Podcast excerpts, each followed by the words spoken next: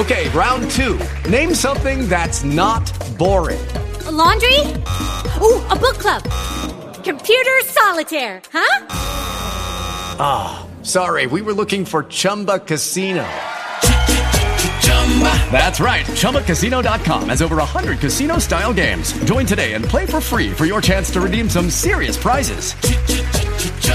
ChumbaCasino.com. No purchase necessary. Full prohibited by law. 18 plus terms and conditions apply. See website for details. Hola y bienvenidos. Soy Ana y este es un nuevo episodio del Proyecto Co, un canal que explora ideas, métodos y modelos mentales que te ayudarán a expandir tu conocimiento desarrollar tu potencial y dominar lo mejor de lo que expertos y emprendedores han aprendido. Nuestra invitada hoy es Ingrid Astiz, experta en metodologías ágiles y cofundadora de Fuerza 3, una consultora que apoya a organizaciones a desarrollar una cultura innovadora en la era digital. Conversamos sobre diferentes metodologías y buenas prácticas de organización y comunicación para mejorar las relaciones dentro de las organizaciones, así como con nuestros clientes o beneficiarios. Ingrid nos hace recomendaciones para mejorar nuestra inteligencia emocional, comunicación no violenta y mucho más. Ingrid, muchas gracias por estar aquí y compartir con nosotros sobre la agilidad. Bueno, muchas gracias a vos por invitarme y encantada de compartir y de charlar juntas. Em, cuéntanos, tú eres experta en metodologías ágiles. ¿Qué significa? ¿Qué es la agilidad? La agilidad, em, por un lado, es un conjunto de prácticas y como de buenos consejos para hacer que el trabajo sea más fácil. Em, puede ser más rápido a veces, pero no siempre tiene que ver con ser más rápido, sino con entregar mayor valor a tu cliente y ser más efectivos y a veces trabajar mejor en el equipo. Puede tener distintos usos.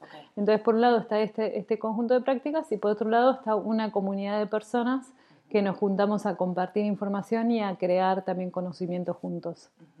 Em, por ejemplo, ¿cuáles son estas prácticas, metodologías? De lo que, mm, por ejemplo, hay una que se llama Kanban con K.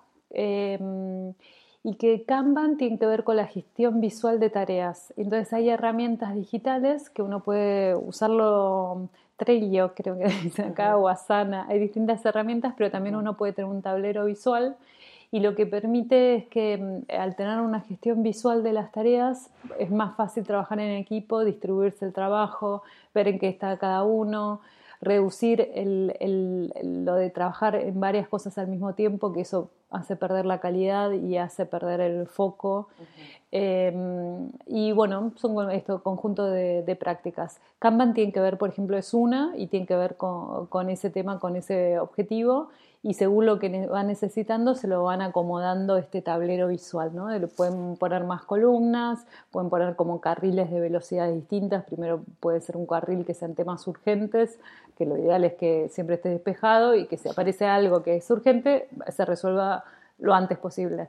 Y después otros carriles o puede ser por temas y eso cada equipo lo va configurando lo va experimentando hasta que encuentra que, tiene su tablero que es efectivo y que lo facilita para tener las, cosas hechas a buen tiempo y con clientes contentos.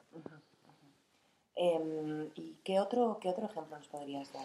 Después, eh, bueno, uno hay mm, hay una práctica que se llama daily meeting, que muchas veces el tablero falla porque el equipo al principio está como muy entusiasmado, lo arma, se ponen de acuerdo y demás, y después quedan las tareas ahí que aparecen en post-its, en general, ¿no? Si es físico, eh, y queda sin actualizar. Entonces, em, muchas veces lo que le falta es que alguna práctica complementaria. Una de estas complementarias es la daily meeting, que es una o reunión stand-up también de por estar eh, parados, que mm, están parados justamente para que sea muy corta, que nadie se vaya por las ramas y que sea muy enfocada y a donde cada miembro del equipo responde a tres preguntas. La primera es, ¿qué hice ayer? La otra, ¿qué haré hoy? Y la siguiente, si necesito ayuda en algo o tengo algún obstáculo. Entonces, de esta forma, respondiendo a estas tres preguntas y ahí actualizas el tablero también de lo que ya hice, lo paso a la columna de hecho, lo que voy a hacer lo pongo como trabajo en curso y lo de decir qué problemas tengo, en qué necesito ayuda, es una forma, una práctica concreta para fomentar la colaboración, ¿no? crear lazos de confianza y, abrirte a recibir, ¿no? Y el otro no te puede ayudar si vos no transparentas en que necesitas ayuda. Entonces muchas veces esto de que, de, bueno, tener una sociedad más colaborativa, que es muy abstracto, muy amplio y para algunos puede ser como hasta muy difuso, eh, al tener una práctica de todos los días, de estar diciendo en qué necesitas ayuda, bueno, facilita eh, que fluya, digamos, que crezca este sentido de la colaboración y del equipo.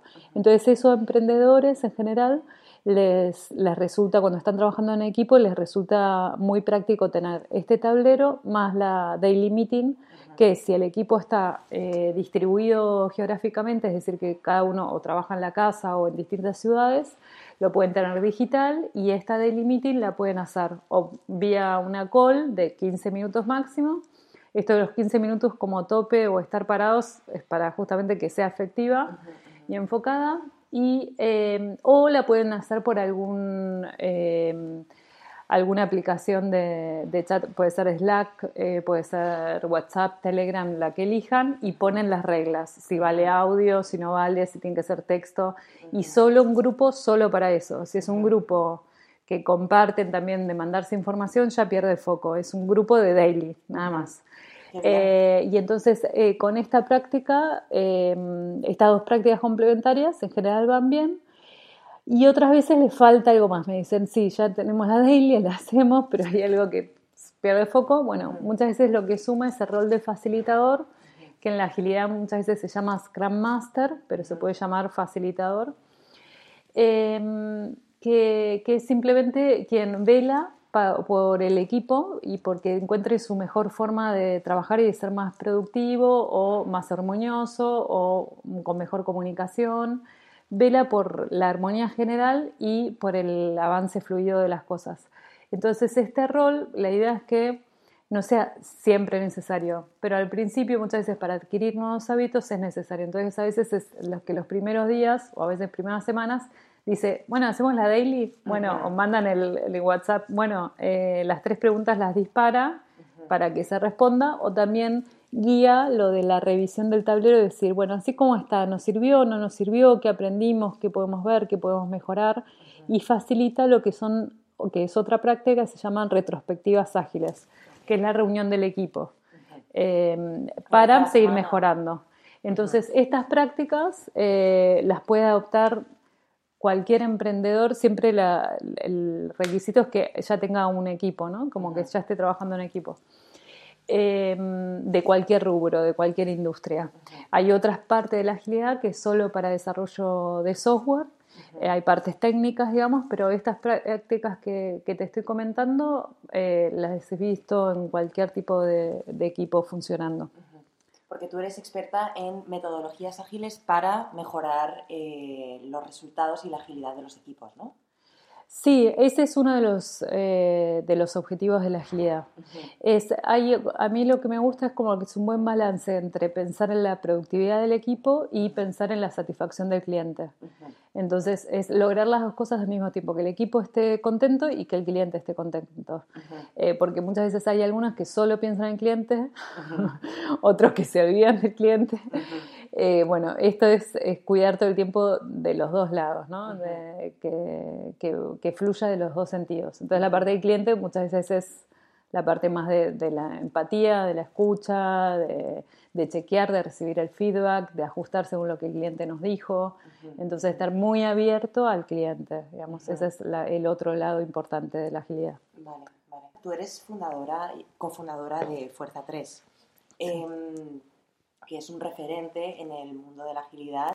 En base a tu experiencia, ¿cuáles son los retos, primero por la parte del cliente, para ser mejor con el cliente y luego por otra parte con la parte del equipo? ¿Cuáles son los mayores retos que enfrentan las organizaciones para ser ágiles en, este, en estas ambas parcelas? Sí, eh, para mí, digamos que mm, muchas veces tiene que ver con, con lo que es llamo inteligencia emocional, digamos, como desarrollar la parte emocional, porque muchas veces se, se, corta el equipo o se corta la relación con el cliente porque hay alguna emoción, digamos, que está bloqueando la comunicación. Entonces, en general la agilidad es muy pragmática. Eh, yo vengo del desarrollo de software, me encanta el pragmatismo, me encanta resolver las cosas con tips y con, con cosas simples.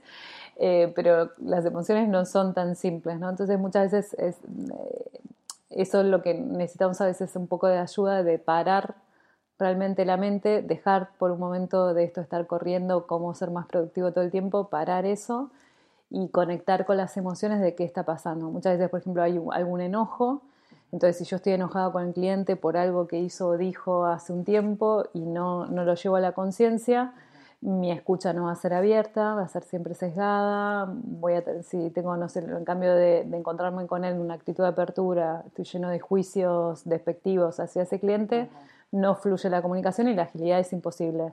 la agilidad es como que para que, que dé los frutos que promete, requiere eh, que emocionalmente haya buena predisposición de, todos los, de todos los lados, claro. Y eso pasa tanto entre miembros de un equipo como un equipo con otro equipo que necesitan hacer sinergia porque hay una parte que necesitan estar coordinados, entre un cliente y el proveedor que juntos tienen que dar un servicio a, otro cliente. Eh, entonces, eh, toda esa coordinación muchas veces se corta por, por el plano emocional que, que, es, que se pasa. Y la forma que, en general más uso para abordarla es la comunicación no violenta, porque es un modelo muy simple de explicar y al mismo tiempo muy profundo. Entonces tiene cuatro pasos, que en general la gente que es pragmática, ya que tenga pasos, le resulta como fácil, claro, fácil de recordar, incluso yo misma, ¿no? que, que vengo como de ese lado. Eh, y bueno, y ayuda como complemento. Y ahí después... Eh, ¿Cuáles son los cuatro pasos? Los cuatro pasos, em, yo escribí un libro que después también te, voy a pasar el link para compartirlo y un cuaderno de ejercicios, donde se llama el libro Poder Creativo y el cuaderno em, Entrenando la Inteligencia Emocional. Como estoy entrenando porque es un ejercicio constante, yo incluida ¿no? con, eso. Entonces, lo que hice fue em, combinar la comunicación no violenta, los principios de la comunicación no violenta, con la, agilidad, con esto de la agilidad de, que sea una evolución constante, una mejora continua y trabajar siempre en ciclos, en ciclos de conciencia, digamos, y de profundizar. Entonces, al combinarlos, en cambio de pasos, hablo de cuatro planos. Entonces, el, primer plano tiene que ver con lo intelectual, con registrar, por ejemplo, si tengo juicios despectivos de mi cliente, trabajar sobre esos juicios, si hay hechos que están vinculados y enfocarnos en los hechos y partir de los hechos y despejar el juicio que tiene que ver con mi historia, mis creencias, mis valores y no con la realidad, digamos, partir de, algo que se ha compartido. El segundo paso o, plano tiene que ver con lo emocional y tener registro de qué emociones están en juego y si la emoción es agradable o desagradable, digamos. No si positiva o negativa, porque las emociones no son ni buenas ni malas, son lo que son pero puede ser que me esté generando como algo desagradable, como el miedo, la angustia, el dolor o la tristeza, y que el hecho de, ser como esa categoría de emociones es que me están mostrando que hay alguna necesidad que está insatisfecha en algún grado o que creo que está en riesgo. Por ejemplo, puedo sentir miedo porque creo que estoy en peligro, quizás realmente no estoy en peligro, pero solo al creer que estoy en peligro, o sea que mi necesidad de seguridad está en riesgo, ya se despierta la, emoción. Entonces, ya la, parte emocional nos da mucha información. El tercer paso o plano son las, lo que tiene que ver con las necesidades y los valores, que lo llamo plano existencial, eh, y que también tiene que ver con el propósito. Entonces, eh, en la agilidad se habla de todo el tiempo estar pensando en la necesidad del cliente y ser muy consciente de lo que vas a hacer, qué necesidad estás buscando satisfacer. Eh, no perder de vista ese foco de que vos estás haciendo algo para un otro. ¿Y quién es ese otro y por qué? Entonces, de la comunicación no violenta dice, bueno, ¿cuáles son los valores que están en juego? Y cada uno prioriza los valores de distinta forma y expresa esos valores o, busca satisfacerlos de diferentes formas. Pero todos tenemos. ¿Valores tuyos? ¿Valores de la Valores universales. Eh, pero en eso de como que todos los valores humanos, todos compartimos valores, valores, pero lo que no compartimos es la forma que buscamos satisfacerlo y lo que entendemos por cada uno. Entonces ya ahí sería el cuarto paso o plano, que es como el plano operativo, y es ponernos de acuerdo de que, bueno, si vemos que algo de, eh, que está en riesgo la seguridad, eh, pensamos acciones que satisfagan esa que generen la tranquilidad de que mostrar que está como que no, no, no hay un riesgo a través de acciones, pero las vamos pensando juntos. Entonces, para lograr el plan operativo, de decir, ahí volvemos a ser muy pragmáticos y en, la agilidad mucho de eso de, la acción, pero solo se puede ser acertado cuando escuchamos a todas las partes involucradas y entendimos los distintos puntos de vista y las emociones de las personas involucradas. Y ahí en el plano operativo es te pones de acuerdo en la acción. Entonces, la comunicación no violenta habla de hacer pedidos, en la agilidad, además de los pedidos, están las acciones, los acuerdos del equipo o los acuerdos con el cliente y también los experimentos, que muchas veces vos decís, bueno, esta necesidad yo creo que podríamos satisfacerla haciendo tal cosa, pero no estamos seguros. Bueno, hagamos un experimento. Entonces creamos el experimento, lo testeamos. ¿Por ejemplo?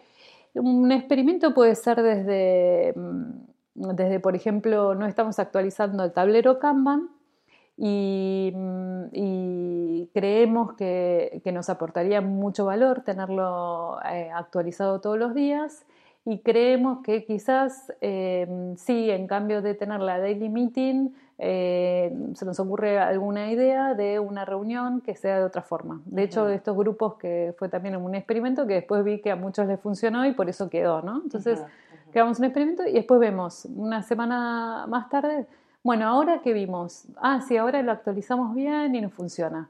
Entonces eso pasa a ser un acuerdo de equipo, nos, ponemos de acuerdo de hacer esta nueva práctica que creamos juntos y que vemos que nos da resultados. No, no nos funcionó. El Telegram, un desastre. Eh, no, escuchar los audios me parece larguísimo. Bueno, entonces creemos otro experimento. Entonces vamos a conectarnos a las 6 de la tarde por una call, una mini call, a ver si eso nos funciona.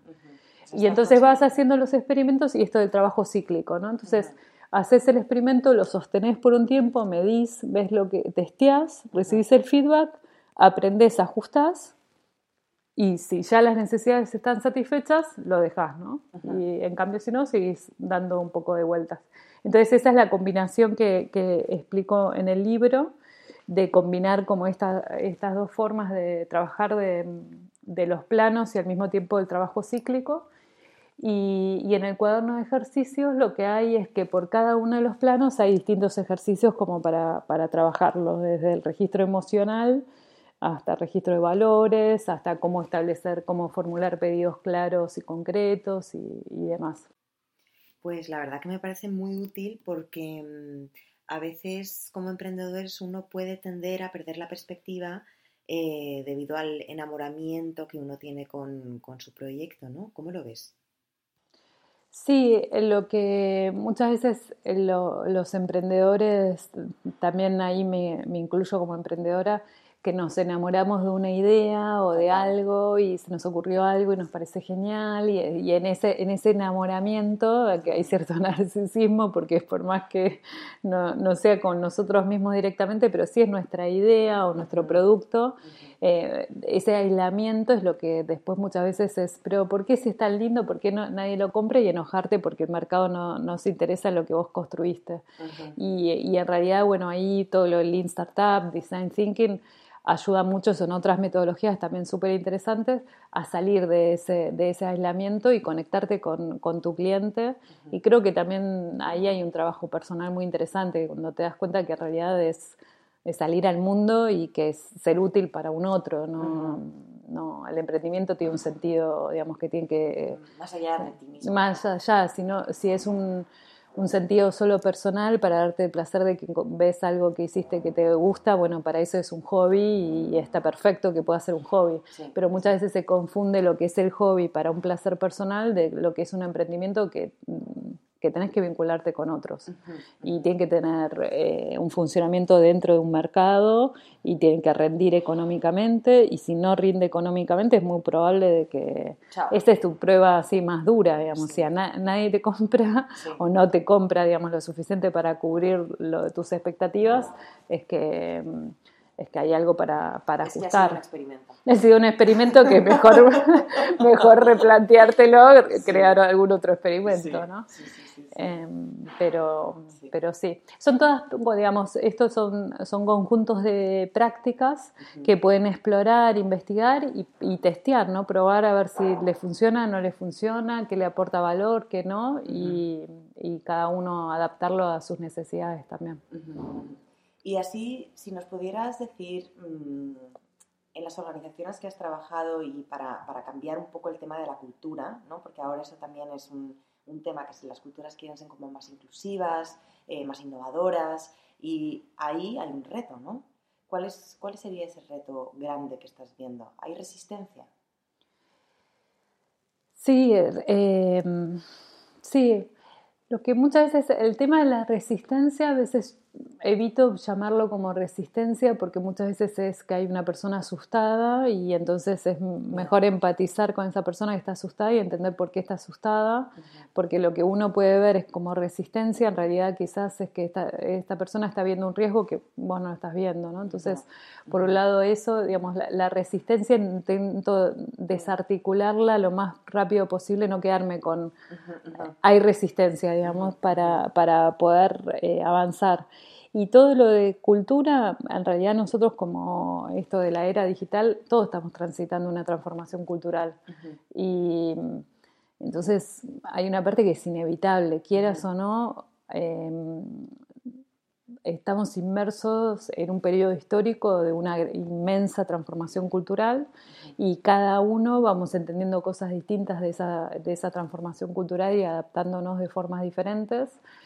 Eh, pongamos, si le ponemos conciencia, digamos, lo que hace es que eh, ese, ese cambio nos pueda resultar más fácil y encontrar soluciones más, más, más sencillas, digamos. Si no le ponemos conciencia, lo que, lo que veo que hay gente que no, no, no se detiene a pensar en la capa cultural, digamos, es que las cosas simplemente no le funcionan y no sabe por qué, ¿no? Entonces, o se les ocurren ideas que desde un punto de vista como idea parece genial, pero después no prospera y claro, muchas veces es que, que falta ese trabajo cultural para que, que prospere. Uh -huh. eh, pero sí es de lo, de lo, más complicado porque es intangible uh -huh. eh, y se requiere um, cierto conocimiento para ver cómo esa cultura que es intangible, esos valores son intangibles, cómo se expresan a través de símbolos, de mensajes, de prácticas, de acciones concretas. Uh -huh. Y ese ejercicio en general no, no se tiene en las empresas. Entonces es desarrollar como si fuese otro músculo, ¿no? de poner, eh, poner conciencia y trabajarlo a conciencia. Uh -huh. Es algo que para muchas empresas sigue siendo algo nuevo eh, o que asocian cultura simplemente a una declaración de valores. Eh, y no a un trabajo concreto cotidiano a, que impacta en los indicadores de negocio. Uh -huh. Entonces, eh, bueno, eso es lo que, que, a veces cuesta y me, me encanta, digamos, eh, ayudar en eso porque como también lo vivo, digamos, como persona también que cambió de país, que cambió de cultura, que cambió de continente. Sí, sí, sí. Eh, y entonces, eh, um, siempre que me doy cuenta de algo, es como algo más que, ah, ¿no? eh, es como apasionante. ¿Y qué nos recomendarías en el caso de que estemos pasando por un mal momento o estemos viviendo un momento de conflicto eh, con nuestro equipo o en nuestra organización? Por ejemplo, hay un link que, que, tiene que ver con retrospectiva y les diría que prueben hacer una retrospectiva uh -huh. o, o, también leer bastante sobre comunicación no violenta para explorar a ver cuál es el, qué es lo que les está sucediendo, ¿no? A cada uno. Sí, del, al que más interese, que muchas veces el que más interesa en resolverlo, sobre todo lo importante es que no creer que por no hablar de eso se va a pasar, digamos. No, para mí ahí lo más importante es, es si hay algo que no está fluyendo, intervenir lo antes posible. Uh -huh. Es mucho más barato que dejarlo que se, el conflicto que se sí, que explote o que se vuelva una fuente de desmotivación y de desconexión, porque muchas veces eh, la gente no explota, pero se va o deja de trabajar o baja el ritmo o no es creativo. Sí. Entonces, antes que empiece a suceder eso, como poder intervenir lo antes posible, de la forma que esté al alcance del emprendimiento, ¿no? Si tienen la posibilidad de contratar a alguien que los ayude, genial, pero si no, también ponerse a investigar y experimentar, ¿no? Uh -huh. Como con lo, lo, que puedan. Perfecto, pues muchísimas gracias, Ingrid. Bueno, muchísimas gracias a ti. Esto es el proyecto Co de Efecto Colibrí. Hello, it is Ryan, and we could all use an extra bright spot in our day, couldn't we? Just to make up for things like sitting in traffic, doing the dishes, counting your steps, you know, all the mundane stuff. That is why I'm such a big fan of Chumba Casino. Chumba Casino has all your favorite social casino style games that you can play for free anytime, anywhere with daily bonuses. That should brighten your day a little. Actually, a lot. So sign up now at chumbacasino.com. That's chumbacasino.com. No purchase necessary. VGW Group. Void were prohibited by law. See terms and conditions. 18 plus. ¿Necesitas ayuda? En O'Reilly Auto Parts te ayudamos. ¿Necesitas algún consejo? Te aconsejamos. Nuestros profesionales en autopartes están siempre disponibles para ayudarte a encontrar lo que necesites. Excelente servicio al cliente es solo una de las ventajas que ofrece O'Reilly Auto Parts. Los profesionales en autopartes. O'Reilly Auto Parts.